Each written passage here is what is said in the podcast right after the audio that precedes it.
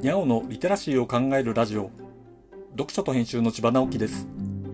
このチャンネルでは読書と IT 時代の読み書きそろばんを中心に様々な話をしています。今回のタイトルは電車の時刻を調べるならネットを見ればいいけれど時刻表は読み物だからなの第6回超長距離普通列車というものです。時刻表を読むシリーズの6回目です。前回は日本の最東端にある根室駅から函館まで1日で走る超長距離急行列車があった話をしました。今回は1968年と1988年で列車の編成表記がどのように変化したのかという話をしようと思っていたのですが超長距離でふと思い出した列車があったのでその話をしようと思います。この列車の話は雑誌か何かで読んだ感じがするのですが、いつ、どの雑誌か全く思い出せません。区間だけは覚えていたので、まずは時刻表復刻版1988年3月号の方を見たのですが、この号にはその列車が見当たらず、それより以前に読んだもののようです。果たして20年遡った1968年10月号にはあるのだろうかとちょっとドキドキしながら調べてみたらちゃんとありました。舞台は山陰本線上りの普通列車です。始発はなぜか山陽本線の終点の文字。九州から始まります。早朝5時22分に出発してすぐに関門トンネルをくぐり下関から山陰本線に入っていきます。僕は北海道で生まれ育ったので日本の西の方にはほとんど行ったことがなく土地勘がまるでありません。山陰本線は輪をかけて知らないところばかりです。この山陰本線をとことことほぼ各駅に止まりながら列車は進んでいきます。時刻表では乗り換え路線があるような主要な駅は到着と出発の時刻が書かれています。他の小さい駅は出発時刻のみです。そのちょっと大きな駅をたどっていきましょう。下関から2時間半近くかけて長門市に着きます。なぜ駅名に市がついているんだろうと考えてググってみたら市駅というウィキペディアのページを見つけました。諸説ありの範囲のようですが市がつく駅は結構あるのですね。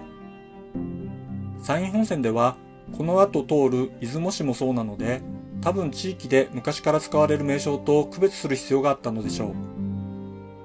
こんなところでも歴史を感じます。2時間ほど走って増田。さらに1時間走って浜田。岩見郷津、岩見太田というのを見て、この辺は岩見の国なのだなぁと思います。岩見の国って律令で定められた国名ということなので、随分歴史があるわけですね。2時間半ほど走って出雲市に着きます。